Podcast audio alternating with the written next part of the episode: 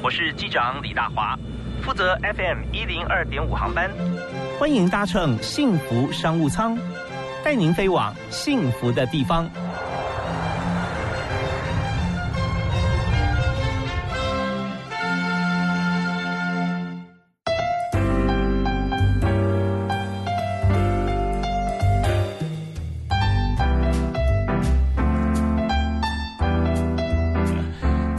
的听众朋友，大家晚安！非常欢迎您锁定幸福广播电台 FM 一零二点五，收听每天下午六点到七点的幸福商务舱。我是李大华。我们在今天坐在商务舱里面的客人是要教大家怎么样来经营企业，怎么样网络人才。同时，他的事业非常特别哈，那么是教育事业，而且年龄锁定在三岁到十二岁。为你介绍的是思达创旭股份有限公司的总经理卢文才，卢总。哎，大华兄，哎，各位大家好。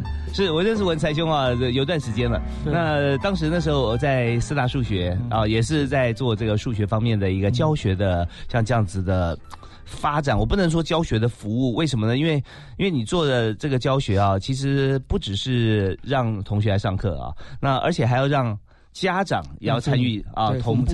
因为这时候我们常会觉得，像像我对教育方面有一定的熟悉度，那学生上完课之后，呃，不管他呃学的学的好的话，当然家长觉得。很感谢哈。那如果说成绩呃考试啊，就好像不太理想哈，那就会有马上很大的问号。那在学校怎么学的啊？老师怎么教的啊？叭叭叭叭叭一连串的问题。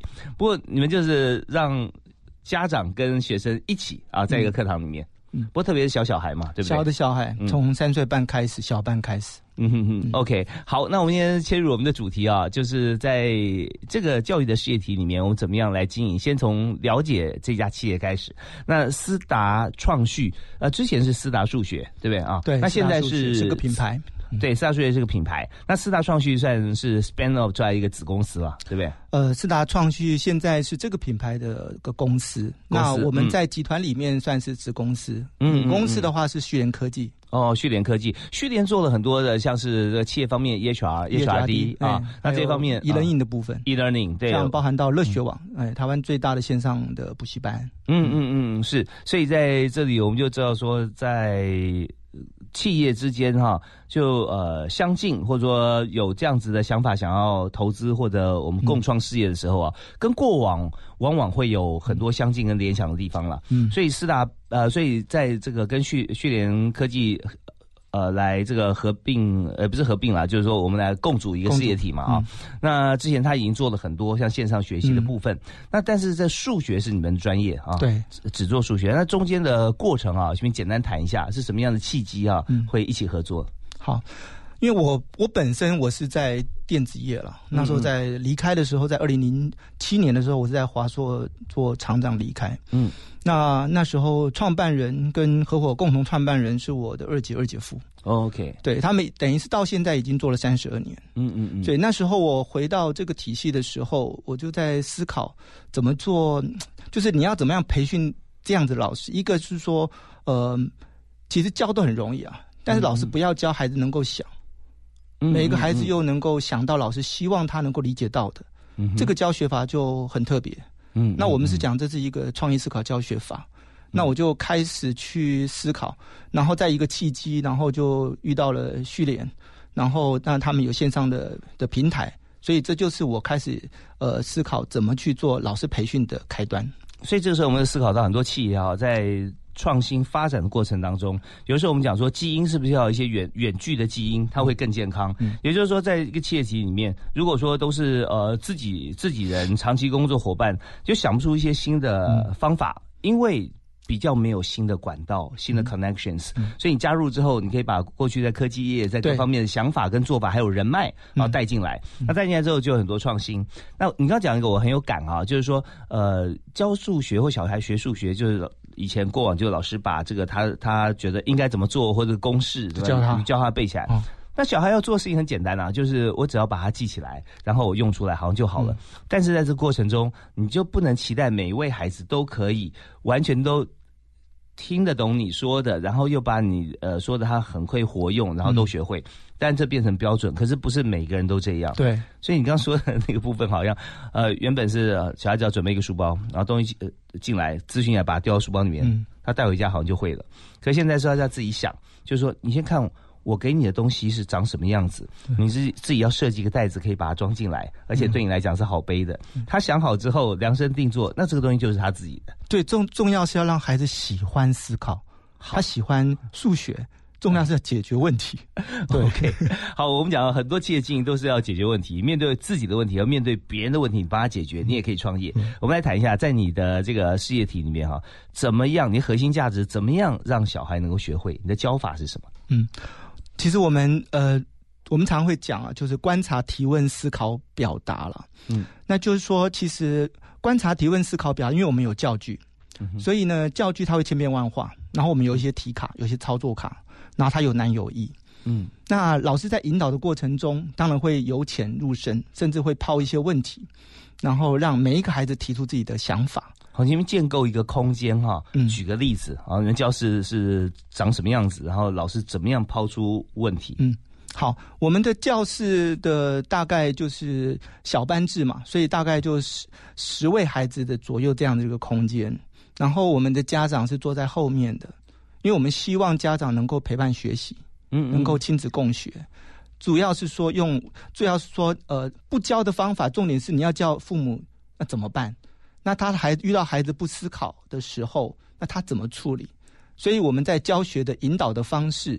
就是说，这个就是我们的比较呃重要的核心，而且要怎么让孩老师们学会用这个方法？因为现在雅马哈学琴的时候，那小朋友啊，那家长在旁边要坐着，要了解他，然后知道什么方法。因为其实学习就是二十四小时，你睡觉的时候都在学习，所以如果只有在学校或在课堂上学，那很可惜嘛。只有一个小时、两小时、三小时，回家以后可能就会很陌生。当他有求知欲的时候，又找不到答案，找不到协助，他可能就放掉了。嗯。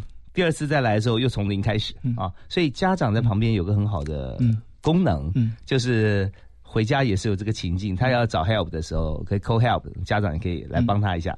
其实，其实最重要的是说，家长陪伴之后，他会发现到原来我教的方法这样是扼杀的孩子了。原先他自己对教的方法，然后再来就是说，他会慢慢去懂孩子，听得懂孩子在讲什么。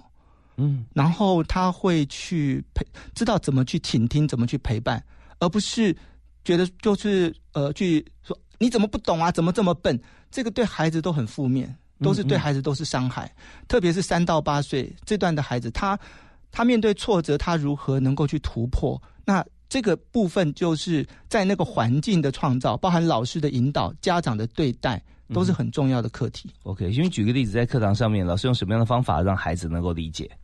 呃，我们会搭配教具，特别三到八岁，嗯，然后呢，那教具就会有一些操作卡，所以我们并不是很硬邦邦的这个数学的这些算式。是，那就比方说是什么样子的一个学习，然后搭配什么样的教具卡？呃，教具数学基本上就数量型空间啦。对，先先举一个例子。呃，譬如说我们常用的像一些串珠啦，像要数数，串珠它就有一有二一直到十。嗯哼，对，那它就有很多组合啊。那如果譬如说把串串珠呢，那我们就会有小人偶哦，或是小动物，看你喜欢什么东西，喜欢恐龙还是怎么等等。但是你要怎么把这一个，就像你把这个串珠就当做是糖果，嗯，怎么分公平给每一个？那其实它就是一个公平，它就是一个一个类似一个除法的概念，但并不是去这么早去教这个孩子除法。啊哈，对。可是他很开心的是说，他要怎么分公平？他要给他两匹马，给他三个恐龙。对 对对，对，在过程中先引起他的兴趣，然后再告诉他说，你这样分可能有点慢，有没有更快的方法？嗯那孩子怎么样去想到一些办法，在这么小的孩子身上？像你刚刚提的几岁？呃，串珠，串珠大概大概呃。五四五岁的孩子，四五岁他是可以的，对，那只是你给他的这个难易度的，是不是他这个他能够去突破的？嗯，可是同样的年龄，有些孩子他可以想得到，对，那有些孩子慢一点，可在这个过程中他们会互相学习。哦，那所以还有有一个团体的这个研讨的时间，对，所以说小朋友也要听的，因为老师不会说我今天我呃用教，而是说他就让每一个孩子讲他的想法。嗯，甚至他怎么分公平的方法，每个孩子分的方法不一样，有些一个一个分，有些两个两个分，嗯哼，所以不一样。那这个时候呢，那孩子就会有些孩子就很执着，我一定要这样做。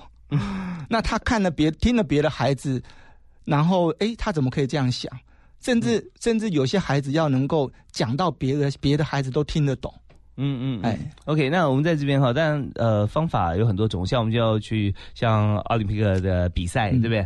呃，全世界的学生去比赛的时候，那也不会说有一个标准答案，那你都可以用自己的答案来来来谈。但是呃，怎么样来证明好不好？比方说用时间呐，谁最快啦，怎么样这些，那是不是在我们的教学的体系里面会用到啊？还有就是说，嗯，我们在创业过程中哈，嗯。从之前啊到现在呃新创的这这样子一个公司六年的时间哈，那中间有碰到哪些困难啊？因为我们跟学习、跟学生、跟家长脱不了关系。嗯，家长的期待是有像主流的升学主义嘛？嗯，对，那我们就是非主流，因为你是不考试的。嗯，对，在补习班是不考试的，没有发考卷，没有发考卷的。那怎么样去跟主流的期待互相结合？那你在呃有没有碰到哪些的难题？突破啊！稍后回来跟大家分享。那我们先听首音乐啊，听完歌之后再回来。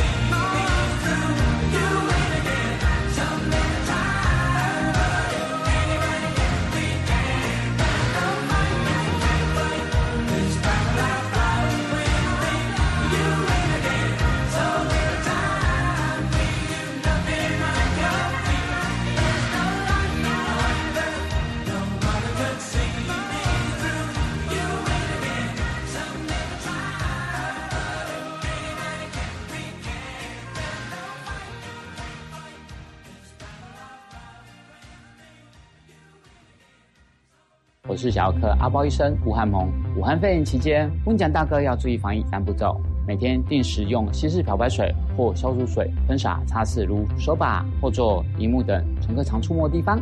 如果有发烧、呼吸道症状，应该暂停出车，立即就医。打开车窗，保持通风。不管是驾驶或乘客，全程都应该佩戴口罩。如果乘客不配合，最高可处一万五千元罚款。上下车时也可以搭配干洗手消毒。有政府，请安心。资讯由机关署提供。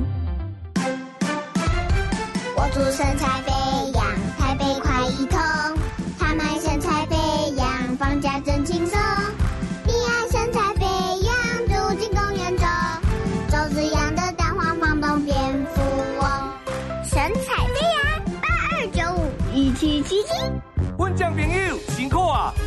加油纾困补助，达个月两千块有够无？有够！安尼，进来办台塑 Tipsy 卡，汽油天天降两元。每周三也个有台塑加油日活动，今晚来台塑加油，上会好哦。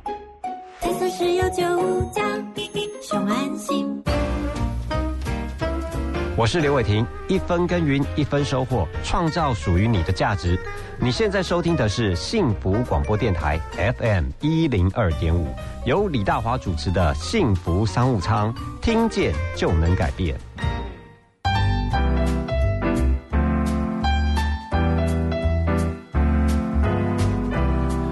在所收听的节目是在每个星期一到星期五晚上六点到七点为您播出的幸福商务舱，我是李大华。在今天商务舱里面，我们邀请到的特别来宾是思达创序的总经理卢文才。那卢总的事业呢，他是教育事业啊，专门针对三岁到八岁的孩子学数学啊这件事情，很多人很怕的数学。那么没关系，你越怕就越早面对它吧。对，三岁就来哈，而且不止你来，家长要一起来啊。那我们在这个阶段，我要延续刚才提到的，就是说在。整个教室里面建构的环境是让孩子他自己去思考怎么样来达到这个目标。对，好，给你一堆恐龙、一堆糖果、一堆小汽车，你要平均分配给每一个同学。那这时候每个人可以有几个啊？类似像这样的。那呃，中间过程是方法，你是呃一个一个、两个两个怎么分呢？好，那我们在这边的问题是说，你在这个整个创业过程当中哈，呃，我分两个方向，一是你个人的个人啊，个人创业的过程当中啊，你碰过哪些的困难？怎么样突破啊？另外就是说，在学习领域里面，像这个不发考卷的教学方法，怎么样去说服你的你的 TA 啊，说服你的这个呃家长或学生说，呃，他很好，不发考卷我也可以学得很好啊。那中间怎么做？我们先谈你个人的部分。好，好，嗯，呃，因为我是从电电子科技业了哦，然后再转到教育事业，那其实这个跨度其实是比较大的。嗯嗯嗯，那。在电子科技业，我可能我一年，我那时候一年大概就可以，就是从零到有，就一千个人的厂，然后包含到 operation，然后等于是每年就这样子，就是开始不断的拓厂、扩厂。华硕的厂长啊，呃，那时候是雅旭，华硕后来 merge merge 雅旭。对。那当我回到教育的时候，我我我发现到说，我做厂长，我带到五千个员工，跟面对五十个老师。我觉得那个挑战对我是很很就很煎熬哦。照理说应该五千个比较难呢啊，理论上感觉上这样子嘛。我们用多的概念看，就是好像哇那个规模很大。但是呢，教育其实每一个老师他我们要要更围观的去看，更何况我们是在做这个孩子，特特别是三到八这个年龄段是启蒙阶段。那其实其实每一个孩子都是独立的个体。嗯，每一个孩子都必须要累积他的自信，所以老师的陪伴跟教学其实是很全面的。嗯，所以不是我们今天过去我用 SOP 的这种标准方法可以解决。是以前五千个员工是你只要一套标准下去，大家照表操课就可以。对，所以我再去找这个标准方法是对我是非常有挑战的。有标准方法可以找到吗？面对人，到目前哦，嗯，我觉得没有绝对的标准的方法，就你可以定出几几个类型的标准方法。对，后后来我就开始把这些老师的这些累积的教学经验的教学教法，嗯，然后慢慢就是透过，因为把科技融入在教育嘛，那我就会就会做出一些属于就是可呃互动式的这些属于动画式的的教教学的教材。对，你刚特别提到说，从五千名的这个厂房的员工啊，转换到五十位的数学老师啊，你觉得是非常困难啊？最大的困难点在哪里？最主要就是说，同样我要当我要因为我是希望能够找到一个标准的模式，我能不能再训练五百位老师？嗯哼，对。可是那我就必须要去找方法，嗯嗯，哦，到底你这个教学方法要怎么样去引导孩子是最好？是对。那困难就是在于，就是说问的每一个老师都没有一个很标准的答案，因为每一个孩子、每一个老师，这个这个单元、这个题目，他要从哪边开始去引导孩子，会随着这个。这个环境的学生的状态不同而调整，或者随着老师的个性不同而而 对对啊，对他选择的。更何况家长家长又坐在后排，他的第二个孩子他也慢慢了解这个教学方法了。嗯，所以对老师的这个教法，你是不教的，你是不发考卷的，你是引导孩子思维的，你这个引导的技巧，我已经看过。我第一个，我现在第二个进来，那他也老师呃，老师对老师来讲也是有一定的挑战性，但我要怎么去协助？老师们在这个成长的过程中，可以掌握这些教学的核心，嗯，这个就是困难的了。或者有些家长觉得说，哎，前一个老师好像比较好哦，对，他教的跟你不一样哦，他很 challenge。对，OK。那我在这个摸索的过程中，就我大概花了大概三三年多的时间。后来怎么样摸索出来的？我后来就在就是找老师们在谈，然后我甚至遇到有一位老师，他呃经过培训了，结果呢，他抄了笔笔记。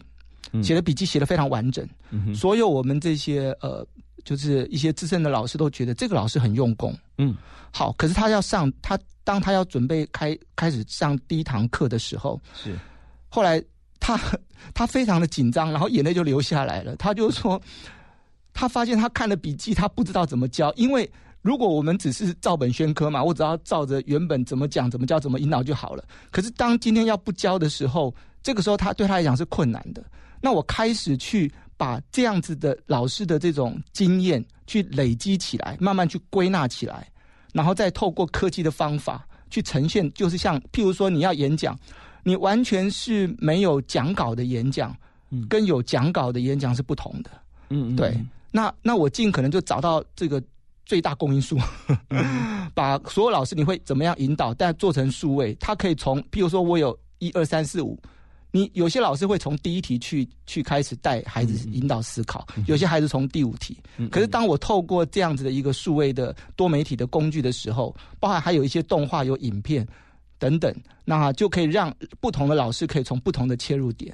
那这样子老师在上手的过程中，他就相对的会容易，然后也把这样子的教学方法，也把它实际的教学现场把它录起来。那老师可以透过反复的去。观课，资深老师怎么在做教学引导这样的方式？刚才呃，罗文蔡总义讲到两个部分哈，一个部分是人，嗯，看完观摩完上课之后，然后他抄很多笔记，然后自己去上课。对不对？啊？就是那位老师，你说他当场流泪嘛？不知道该怎么教，不知道怎么教，因为他看的太多老师，他不知道说我到底从张张老师的这个第一步开始，还是 王老师的这边开始？对，这样他不知道怎么办啊？所以就是说，呃，尽信书不如无书啊。但是我放开，然后照我自己的方法，可是他又没有经验，所以他他不知道该怎么做，所以想一个办法，说是不是把他连教材都把它数位化，让他信手拈来，随便挑选哪一题开始都可以开始。对，但重点是你说要有辅助啦，所以你的数位教材就是他不管怎么一点出来就有一个。数位的影像来，所以我花了大概大概呃三年多的时间，开始去开发这个数位课程，对，变成老师很重要的一个教学工具，那也是一个培训很重要的工具。对啊，那这个课程谁开发呢？底下成立一个部门吗？呃，等于是我们就是跟旭联科技这边做结合了，那所以做了两件事情，一个就是做数位课程，嗯，然后第二个就是把这些教学把它录下来。嗯，然后老师有账号，新手老师他就有账号，他可以去观摩。OK，观摩完了会比他。记笔记要好很多了，对。哦，因为他直直接会不断反复去看，对。啊，包含现在我们在大陆的授权，我们已经培训了大概五百位老师了。好，那这样会不会有有有问题出现啊？就是说我们现在已经做很多线上教材了，嗯，所以到时候呢，有没有老师或老师是谁，或老师会不会教，似乎都不太重要了，因为反正有教材可以辅助啊，会不会？老老师最后还是要做老师的事情了，嗯，也就是说有一些属于教学的技巧，或者引导，或是这个呃数学相关的知识。你该带到的、该教到的、该引导到的、该讨论到的，嗯，这个部分当然是属于教学技巧的部分跟经验值的部分，嗯，这些这些是是变成老师的辅助工具。OK，所以但是老师，嗯，老师的特质是要做老师该做的事情。老师在整个数位化的过程中，老师也成长了。对，意思就是说，现在呃，AI 我们讲人工智慧哈，它最可贵的一点就是让我们所有原先在做 AI 可以做事的人，他腾出时间，对，可以学习或可以精进，可以做更多后端的事。也就现在我们看很多线上学习平台啊，它。他教材教出来，呃，学生最重要的一个部分，学习的过程是要预习。嗯，他先全部都看了一遍，然后他有什么问题的时候，然后老师在，他可以提问。嗯，所以整个课堂上，我们说翻转嘛，是吧？对，是的。本来是都老师在讲话，那现在变成学生在讲话，提问跟回答。是的啊，所以思达在很早前就做这件事了。其实三十二年前就是就是用这样子的理念在做了。打个比方，就是像我刚刚提到了，像多媒体。像动画，我们每一个单元都会有一个故事情节，都会有角色扮演。孩子喜欢角色，那就会有一个有一个，就是会有一个数位的动画，大概可能两到三分钟。那以前老师要自己讲故事嘛，那可以讲的很生动。可是新手老师他的故事，他的语言表达能力跟各方面，他可能或许没那么纯熟。可是当我今天透过多媒体，我就播一段动画给孩孩子，就很专注。嗯，甚至我都可以暂停，甚至整个走完之后，我可以问。这个故事在讲什么？每个都知道。对，就是说，以前你老师自己要去讲，跟你今天让他去听，嗯，然后呢，每每一个孩子去看到他所看到的，他听到他所听到的，理解他所理解到的。那老师在扮演一个去怎么去透过这样子的一个交互的学习跟互动，他去掌控他这样子的一个学习的环境，那那个学习的效果是更不同的。嗯嗯，OK。所以在这边呢，我们知道整整个教学过程中啊，做翻转。教室或翻转教育啊，事实上，其实本来我们现在做的翻转是应该正常的。过去呢是被教课的老师翻转回去了，变成他的主，他变主角，他变主角，他就在讲，然后是一个非常好，然后呃开始打铃开始上课，然后期盼就是在打铃下课之后，然后掌声如雷，然后下课然后做很好的表演。但问题是，他怎么样来确定每位同学是不是学会？所以要在课堂上确定每位同学学会的话，那这是件非常耗费时间的事。最好是在上课之前啊，学生都先学过了，然后来谈，就跟我们现在在企业经营一样。如果开一场会啊，开会的时候大家都没有准备，来这边看说哦，今天有议程，我知道了哈，一个一个主管在在提，然后有没有问题啊？大家都没问题。那事实上这事成不成呢？有百分之九十不成的啊，因为为什么？因为大家根本就觉得事不关己。嗯如果说今天在开会之前先把议题定出来，然后每个人就熟悉这议题之后，到时候每个人来发表意见，而不是主管来发表意见而已。那这时候他效果好不好？他肯定会好。好，那稍后回来的时候，我们要请文才兄啊来谈一下教学这件事情是高度人际互动的工作，嗯，对不对？那我们稍后来谈谈看，就是在你的公司里面，在我们的教育体系里头，你觉得你最欣赏的员工是谁？啊，你为什么这么欣赏他？他扮演什么角色？他具备什么特质？啊，我们休息一下，马上回来。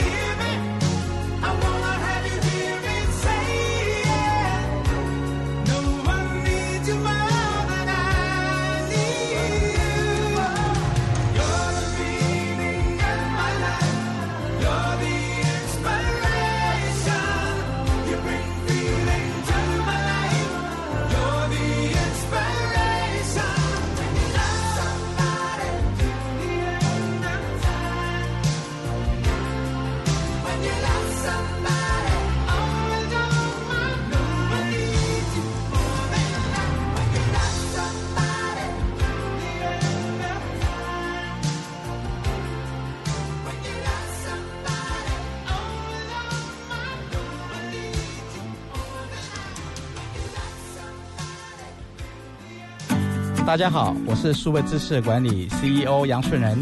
你现在收听的是由李大华主持的《幸福商务舱》FM 一零二点五幸福广播电台，听见就能改变。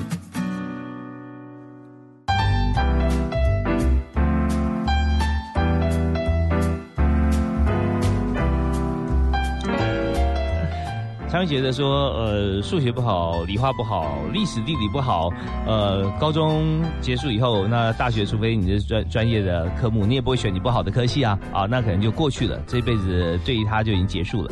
但现在如果说还有个机会，让你可以把原先不好的科目变更强的话，那现在有很多线上学习啊，大家可以运用。差的只是时间而已。那我们今天请到的特别来宾是卢文才总经理，他是四大创序的教育机构的总经理。那从事教育跟科技工作是你这辈子最专注的两件事，对，所以现在把合并起来变科技教育、科技科技教育啊。好，那我们来谈一下在四大创序数学教学里面，好像我们公司的呃学员是三岁到十二岁嘛。啊，学生对学生嘛，三十到十二岁，那所以怎么样让孩子在这个小学之前就把数学学好啊？那在父母有很大的期待啊，所以父母也也来听课。那整个教学现场的环境里面啊，你觉得你在你心目中最欣赏的员工哈是什么样特质？是谁呢？好，那其实因为我们我们的员工里面，当然有一部很大一部分是老师了哦。那我觉得老师一个启蒙老师，有时候是影响孩子一辈子的。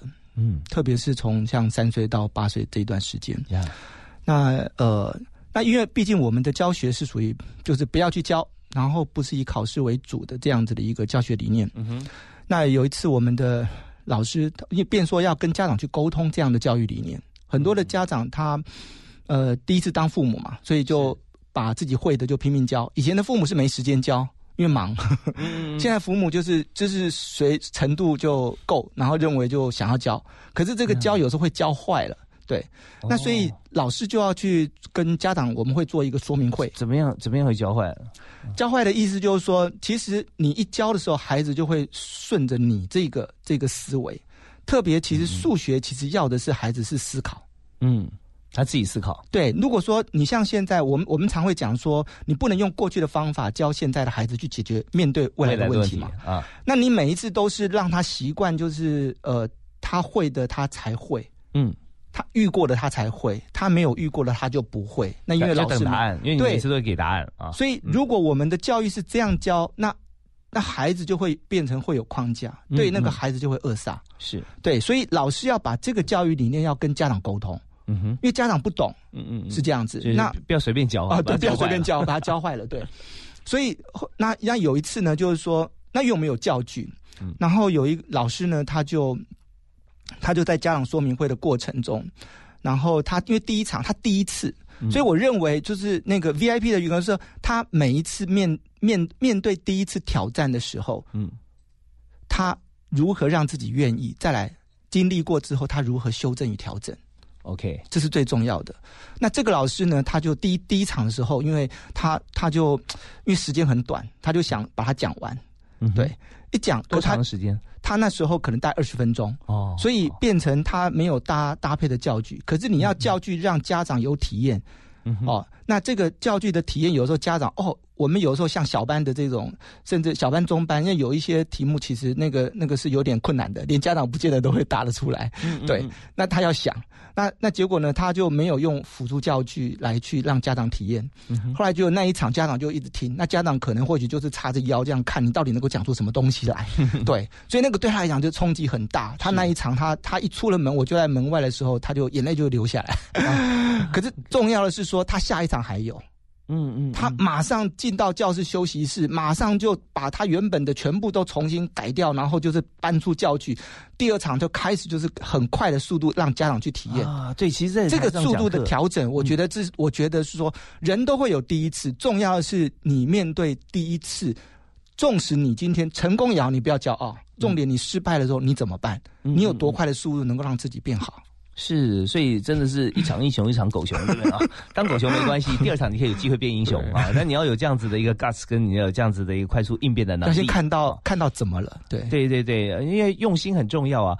我们在台上教课的有经验的老师哈，像呃卢总常常在。在这个呃课堂里面去看，会发现一点就是你讲的内容是不是有被台下接受，而且会觉得哇感激，听到这很棒，他眼睛会散发出光彩，对，眼睛会发亮。对，那同样的，如果说你讲的内容，大家觉得说哇，你还要讲多久？啊 那种感觉，他呃。不要做别的事情，只要面无表情就够了。嗯。啊，或者说头低低的，或者那已经到说那个家长已经呃手叉腰啦，或者呃双手环抱胸前呐，那就压力很大，压力很大了，很大。二十分钟，我觉得像拳击赛啊，说三分钟就够要人命了，这三十秒就已经很很很刺激。所以他在听完了，就在在讲完二十分钟之后的下一个二十分钟，对，他是把。所有教材？呃没有，他就他就找一些经典的那个教具，换了一班吗？还是呃就换就换换换另外的家一批家长。换了一批哦，OK OK，所以就你知道现在学校都都是崇尚这个做中学嘛，嗯，不管你是寄职体系还是你在一般的这个高中大学，那么我们在。体验的过程中是非常重要的，对，所以学数学也是用体验的。我们是属于体验式学习，对，就像像骑脚踏车、游泳，你不是看影片就会的，嗯嗯嗯，对，那一定要经历一次一次练习。看影片是别人在骑脚踏车，对啊，可是你看的很简单啊，对，我们要自己来学。好，那这位老师哈，那么呃后来。你觉得你觉得他很棒，对，因为他他就马上整理自己心情，马上来做，对对，OK。那他呃，他现在现在他现在他是也是我们的资深老师，也是我们培训的讲师啊，是，所以他有常常会教教导其他的新进老师怎么样来做。哦，那像您刚提到说，在管理五千人的工厂的时候，跟这个呃拥有五十位老师啊，你在面对两个不同的管理方式底下，你需不需要一些中间的帮手？哦，需要，因为我们还有其他的职能会需要。嗯那包含到我们有研发部门，那研发部门的话，基本上他要会一些绘图软体，嗯，对，像那个 Illustrator，嗯哼，这样子。然后我们俗称以拉啊，对。对，A 还对 AI 档，然后包含到那呃。那本身 art 嘛，就不是以前一般我们讲一般平面，它就要用动数位了。像这样子的人员的这个编制员额占人员比例要不要很重啊？因为好多教材啊，大概也占大概五六分之一吧。嗯嗯嗯嗯，是这样子。对，OK。因为我们的教材它也要要 art，然后也要就是都要透过一些呃数数位的的这个。这个这个等于是我们会有一些数位教材，这是多多职能合并啊，就是说数位方面也要强，然后对于这个艺术性也要够，然后而且还要跟老师多沟通，要理解说大概怎么样方式来呈现啊，嗯，哇，几乎是迪士尼动画了，没没到 没有到那么厉害，但是差不多这样概念是这样，对，对，因为你是原创嘛，啊，原创出来的一些教材让小朋友啊，他他这个理解。是。那也要做一些影片的这个这个编辑啊，对，因为我们要把一些课程的影片要剪辑，然后能够做老师的培训。嗯嗯嗯，好，那在整个过程当中，但你说在企业之间有呃合并经营啊，像是呃乐学网，对，呃乐学网也是另外集团的另外一家子公司，所以在乐学网方面，他们呃大家熟悉线上教学的话，知道说会第一个简单的方式就是把讲义。把它呃线上化，嗯，你可以一边教学一边投射你的文字啊或者图片，那进而呢这个量身定做，嗯，对不对？然后自己画，然后自己上去，所以在这两方面也可以有呃关系企业的一些参考，嗯。啊。那么在这个资源互通方面哈，有没有？觉得说呃怎么样能够有进步？像你从这个科技业进入教育体系，所以你带来很大的一个转变哈，一个提升。那在整个经营过程当中，你有没有一些呃对外联系的管道？然后跟自己的教学的本业怎么样来做磨合？呃，等于是进到这个领域的话，大部分因为大家都是培训嘛，培训都会有包含到台湾也有一些平台，因为我们主要的很多的的一些市场大概。呃，我们有五分之四的市场是在中国大陆，嗯嗯，是这样子。那也都是在最近这两三年，在慢慢的、不断的，呃的提升，所以变成我们就要透过一些参展，嗯，对，或者透过一些协会，是这样子的活动。OK，所以教育事业方面，我们来做做呃市场规模、市场经济的话，那在中国大陆当然是大的，量级是大的。相对来说，老师可能又是另外一个变数了。嗯哦，OK，我们在这段稍微休息一下啊，稍微回来的时候，我们想谈一下，就是在。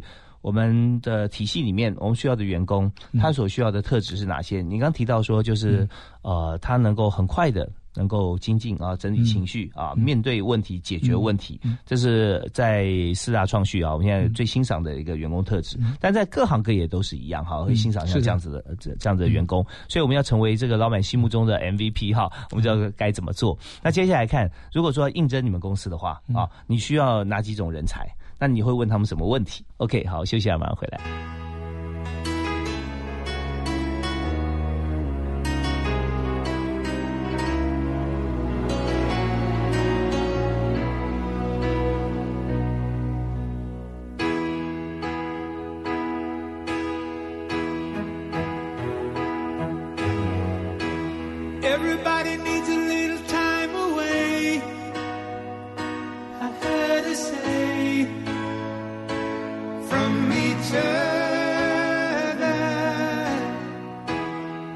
Even lovers need a holiday.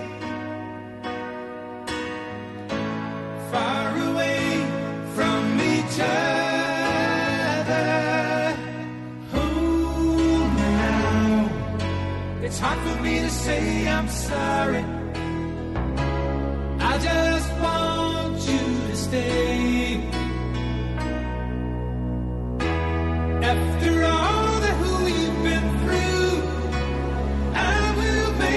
up to you.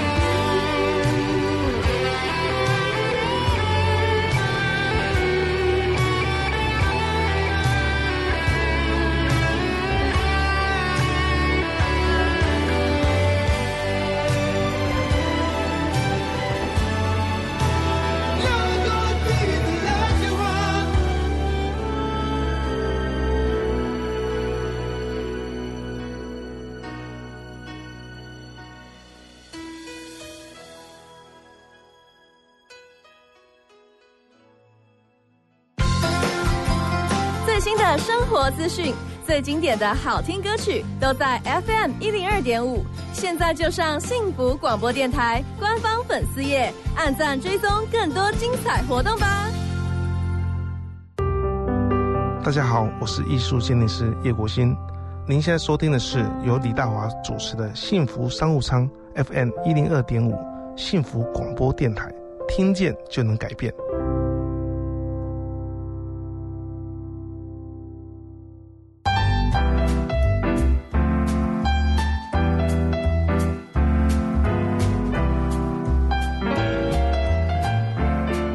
今天我们访问卢文才卢总经理四达创序啊，那我们在教育体系方面现在做两岸市场，甚至我们规划整个全球华人市场啊。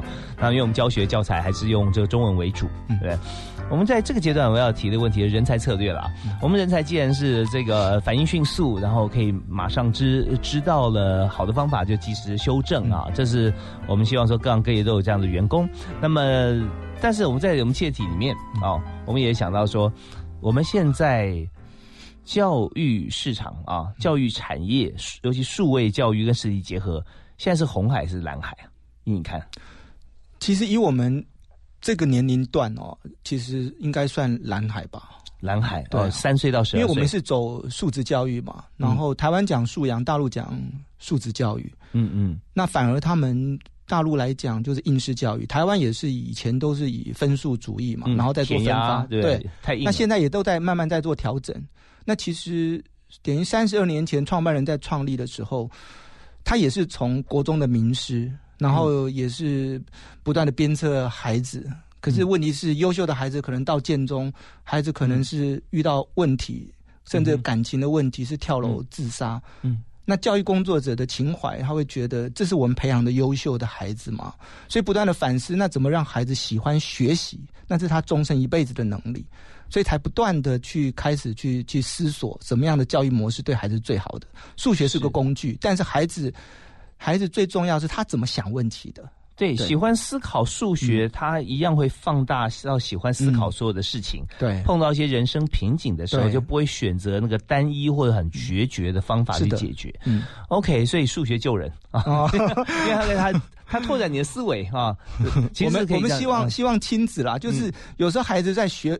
特别是在学数学，亲子关系会搞不好，这是很常发生的问题。好，那他还可以改善亲子关系啊，这当然是非常重要的。那在从业人员方面，既然它是一个蓝海的话，那我们相对来说很大市场要开拓，现在也很需要人才吧，招兵买马。嗯，那你现在需要哪些部分的人才？嗯，那我刚刚有提到了，就是包含到研发啦，你会要会像 art，然后要会透过数位编辑，然后会要做影片的编辑，然后包含到一些城市。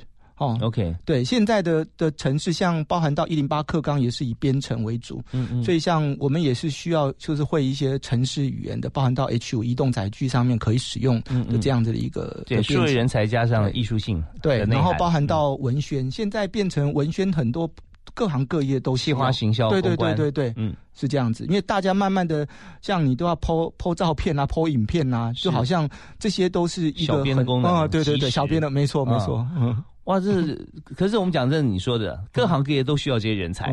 对，那你要去这个求财的时候啊，争抢，那真的我们要记住一些福利啊，像薪资待遇啊这一部分。嗯，那这边有没有一个 range 呢？如果说在我们公司里面工作，我们我们大概就是如果以大学毕业的话，我们大概薪资我们的大概可以大概到三万到三万二左右。嗯嗯嗯，对。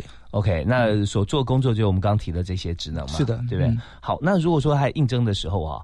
你会问他什么问题？一般我们大概就是说，嗯，我们的行业的领域哦，就是这个。刚刚有提到用心嘛？嗯，那你心有多细？你看得到吗？感受得到吗？嗯，我就刚刚讲说，呃，就算像那种三岁、三岁、四岁的小孩子，我们老师通常都会抱一抱他。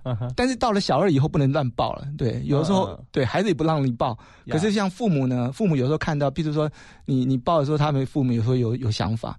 可是那么小的孩子，他们很喜欢被老师拥抱，去鼓励他。三四岁，对。可是老师，你能不能很真诚的拥抱他？那个孩子是。感受得到的哦，是，所以我们常看到很多政治人物抱小孩的时候，小孩会哭的，就是他是会让他会是害怕、会紧张，而且是说那个不至于发自他的爱跟真诚。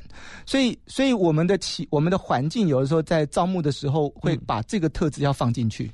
哦，会会要抱小孩吗？不是抱小孩，就是说他的感受力够不够？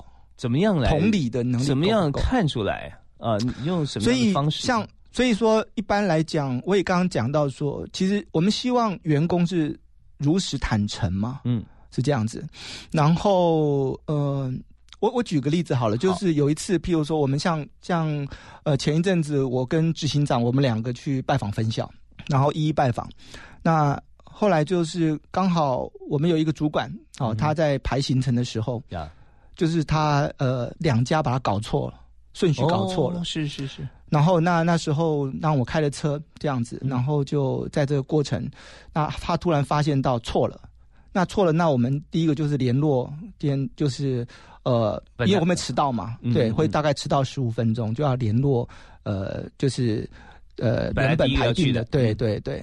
然后最后那个呃主管就就回答说，他说：“哎，某某主任不好意思这样子，因为我们路上遇到了交通状况，嗯嗯，哦，所以我们会晚点到。马上执行长就就开始停了，停了大概五秒十秒，就开始开话了。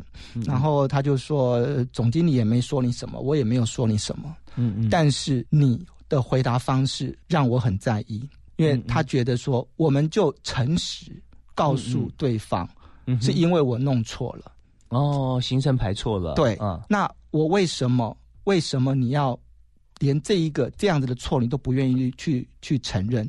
但是以一般的公司会认为错了，我们不需要去让对方知道嘛？嗯嗯，是这样子嘛？那我善意的谎言其实 OK 的。嗯哼。可是因为这个主管他是新的主管，嗯，所以执行长在带人的过程中，他希望他能够更诚实的面对自己，所以变成其实孩子有的时候他是学习大人怎么在。说话跟做事的，所以我刚刚提到的，就是坦诚对我们来讲，在这个组织文化里面很重要，你才能够用心去感受。那所以说，在面对我在在面试人的过程中，那我们怎么知道他是是不是我们所要的人？通常我们大概会问到的是说，你经历过什么样的？就是你在在你职场这个过程中，你为什么离职？OK，对你遇到什么困难？嗯哼，对，那你自己的优势，当然有时候优势就看他怎么说嘛。嗯，但有的时候是面对他的劣势的时候，跟他所经历的挫折中间会有一些关联。嗯嗯，这个人是不是能够如实的面对自己，还是他都会把问题盖着，得到最后一刻再爆发？那个大家补位都来不及了。OK，这个部分我相信，呃，诚信啊是非常重要的。那现在很多的。情况底下说，哎，小孩怎么说谎呢？嗯，回头检视一下，是不是天在这个小孩面前都是透过电话啦，或面对面啊，跟别人讲一些善意的谎言？但是真实答案小孩知道，他就会学习嘛。他觉得说，哦，原来不应该讲实话，应该转个弯啊，这样对他也是好啊，对不对？那而且常常会塞车啊，这这也是合情合理。我我要刚才这个文才兄哈，卢总他讲到这个故事的时候，让我印象非常非常的。就深刻，就是心情很震撼，嗯因为我们在生活当中啊，听到太多，甚至自己也会说太多像这种呃所谓善意无关痛痒的谎言。可是你说这真无关痛痒啊？它会影响什么吗？其实最重要不是影响别人，是影响自己。因为当你一天当中，或者说一个礼拜、一个月当中说了很多这种你觉得无关痛痒、不是真实的情形的时候，你会习惯它。嗯。习惯他以后，但是你最痛恨别人怎么样跟你说这些话，你就希望说大家对你真实，大家会习惯的，好像哎，好像这个轻描淡写。所以最好的办法就是，我们就直接说这个答案，一切从真开始。对，对，只要有一点点哈，在。真实世界里面也是一样，跟爱情一样，容不下一粒沙子哦。对，这是对自己的内心而言啊。如果说你习惯自己是可以随便糊弄别人一下的话，那你也不用期待自己有多大成就啊。嗯，老实说，你你也会常会被糊弄嘛。所以呃，你在面对这个大家呃，面对呃求职者，你怎么样去问他说他离职的时候，那你会知道说他说的是真的还是假的？对，这这我也很好奇啊。就是有有一些，比如说我们可能会先讲他的强项嘛。总让他说嘛，那他有哪些成就的事情？嗯，对，那这些都好。那但是你会遇到，就是说，嗯，他有没有遇到他的挫折？嗯，对。那挫折的时候，我们会听说大概他的习惯是什么？如果他的挫折都会把所有的错都是归咎在别人，归咎在别人，要不然就是归咎在公司。嗯哼。那这个这个比例如果是太偏颇，那就会觉得哎。是这样，真的是这样子吗？对，嗯嗯嗯。OK，那这里的话，就我们知道说，如果他都是别人的错，那到哪里这个人都都是别人错，那就有问题。就像有些人开车的修素养啊、修养啊 不是很好，那么就开车出去啊，啊这个前前面的一定是刚学车啊，新手上路啊，这个什么笨啊，这个什么搞的，对，就旁边那个就非常和颜悦色提醒他，就是跟他讲说，哎，我觉得你真倒霉。嗯。每次我开车出来，别人开车出来的时候啊，呃，那些笨蛋白痴都没有出来。嗯，但是你一出，你一开车出门啊，所所有这种笨蛋白痴都出现了。上个台阶给他。所以 他他他他自己心里也会想说，哎，这好像真的不是别人的问题，这是我的问题。对对对对。对，所以在这边，如果说我们回答的时候，嗯，我呃过去有哪些的啊，我的弱项、我的缺点，或者说我的离职原因，或者你有没有什么工作上挫折，就一切原因都是别人的时候啊，那在听的人耳朵里面就会觉得说，嗯，somehow 你一定有点问题，对。啊，所以如果我们被问到这种问题的时候，你建议他怎么回答呢？譬如说，像以我来讲，我的个性算比较急嘛，以前在电子产业那个节奏非常对啊，然后我只要看到。就是做不好，我就会当场就会开骂嘛。那以前脾气不好，就是说，像其实像这个在求职者的时候，如果你的个性是急的，是不是这样子？你你不用你如果假设你不要说啊，我个性很急，嗯，好，个性急，问题是对工作的帮助又是什么？就是说，有的时候我们可以换个方式说，是这样子，就是说我可能就会对事情我会比较。就是比较积极，我需要目标的去达成。可是我现在呢，我我对于团队这件事情，我会去稍微去理解跟同理，等一下其他的伙伴是不是能够跟进到这个状态。是，就缺点是个性太急啊，急呃是为了要达到目标，但发觉说一个人走得快，嗯，人多才走得远。对，我走再快也没法达到目标，是我累死了，大家也怨死我了啊。对，所以这这部分就我们思考一下，并没有谎言在里面，它是真实的描述，但是我们怎么样用适切的语言谈话可以表达心中的意思？是的，我们今天节目时间已经到了哈，最后我们要问卢文才总经理一个问题，就是你的人生工作座右铭是什么？我在华硕的时候，我们所有经理界都要看一本书啦，就是 A 到 A Plus，就是优秀到卓越。其实这本书就是呃，这是吉姆·柯林斯所写的，对我来讲还蛮重要的。他说，真正的卓越特质不是你不曾遭遇过任何的挫折，而是如何从挫败中再起的能力。嗯，对。OK，我们非常感谢文才兄啊，在今天节目里面啊，一整集我们 remind 一个概念，就是人都会犯错，你如果都不会犯错。几乎不是人呐，啊，因为不然就是说你都做很简单的事情，是的，对，所以我们不断在挑战过程中，我们会犯错是正常，但重点是说怎么样快速的修复自己，修正方向，从失败中走出来。而且那个时候，就像你提的那个例子，员工的例子，他在短短十分钟之内马上换了一个人啊，焕然一新，让你惊艳。对啊，是的，对，所以马上在心目中啊，他是我最理想的员工，而且可以作为表率。所以在失败。并不可怕啊，可怕的是说你重复失败，对，要不 不面对自己的问题，对。是，所以我们今天感谢卢文才总经理送我们这句座右铭哈，呃，从这个失败痛苦呃困苦中哈，我们要走出来。OK，OK，好，我们在今天节目幸福商务舱非常感谢思达创序的总经理卢文才跟我们分享他的创业的经验哈，而且还有他前面的工作经验。好，那我们感谢文才兄，我们下次幸福商商我们再见了。谢谢，谢谢，拜拜，拜拜，拜。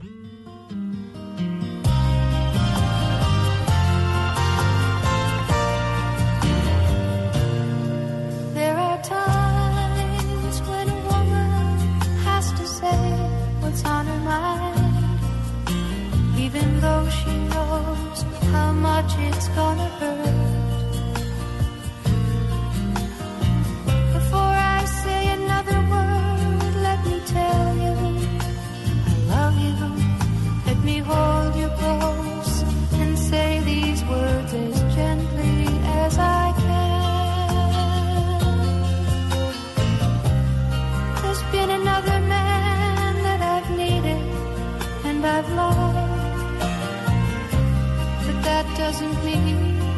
love you